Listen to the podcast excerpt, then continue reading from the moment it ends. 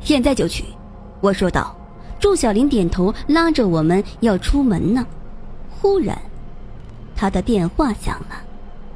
他抓起电话说道：“你那个活儿我不接了，别说六十万，七十万我也不接。我现在有事儿，就这样。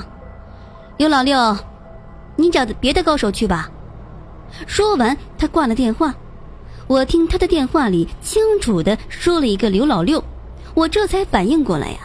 刘老六让我出一百五十万，去请一个高人救陈宇浩。搞了半天，这一百五十万请的高手就是祝小玲啊！哎呀妈，这这平白无故省下一百五十万，不对，祝小玲才拿六十万，那刘老六一口气赚九十万呢。这逼刘小刘老六啊，这真是个人才！我心里正数落刘老刘老六呢。结果刘老六给我打了一个电话，好家伙，我正准备找你算账呢，结果你的电话先打过来了，我直接划开接听键。